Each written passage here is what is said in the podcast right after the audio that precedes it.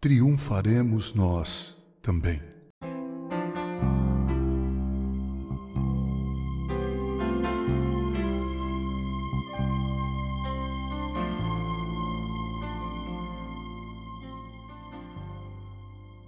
Em 2 Samuel 15, 23, lemos o seguinte: Todo o povo e também o rei passaram o ribeiro de Cedron.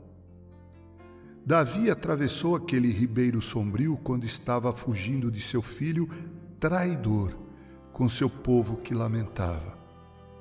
O homem, segundo o coração de Deus, não foi eximido de problemas. Não, sua vida era cheia deles. Ele também foi ungido pelo Senhor como oprimido por ele. Por que então eu e você devemos esperar escapar? As pessoas mais nobres esperaram diante dos portões da tristeza com cinzas sobre suas cabeças. Por que então devemos nós reclamar quando alguma coisa estranha acontece conosco? O próprio Rei dos Reis não foi favorecido com uma estrada mais alegre e adequada para um membro da nobreza. Ele passou pelo imundo ribeiro de Cedron, por onde fluía a imundície de Jerusalém. Deus tem um filho sem pecado, mas não tem nenhum filho sem a vara. É uma grande alegria crer que Jesus foi tentado de todas as formas, como nós o fomos. Qual é nosso Cedron hoje? É um amigo infiel? Uma triste perda? Uma reprovação insultuosa?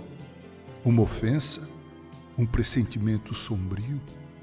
O rei passou por tudo isso. É dor no corpo, pobreza, perseguição sobre cada um desses cedrons. O rei passou antes de mim e de ti. Em toda a angústia deles, foi ele angustiado.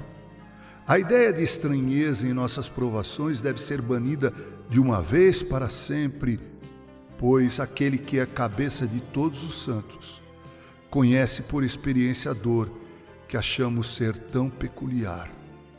Apesar da humilhação de Davi, ele retornou em triunfo para a cidade e o Senhor de Davi, Cristo, levantou vitorioso do túmulo. Tenhamos bom ânimo então, pois também nós venceremos. Devemos ainda com alegria tirar água dos poços da salvação, ainda que agora estejamos passando por uma temporada de ribeiros nocivos de pecado e de tristeza. Coragem, soldado da cruz! O próprio Rei Jesus triunfou após passar pelo Cedron.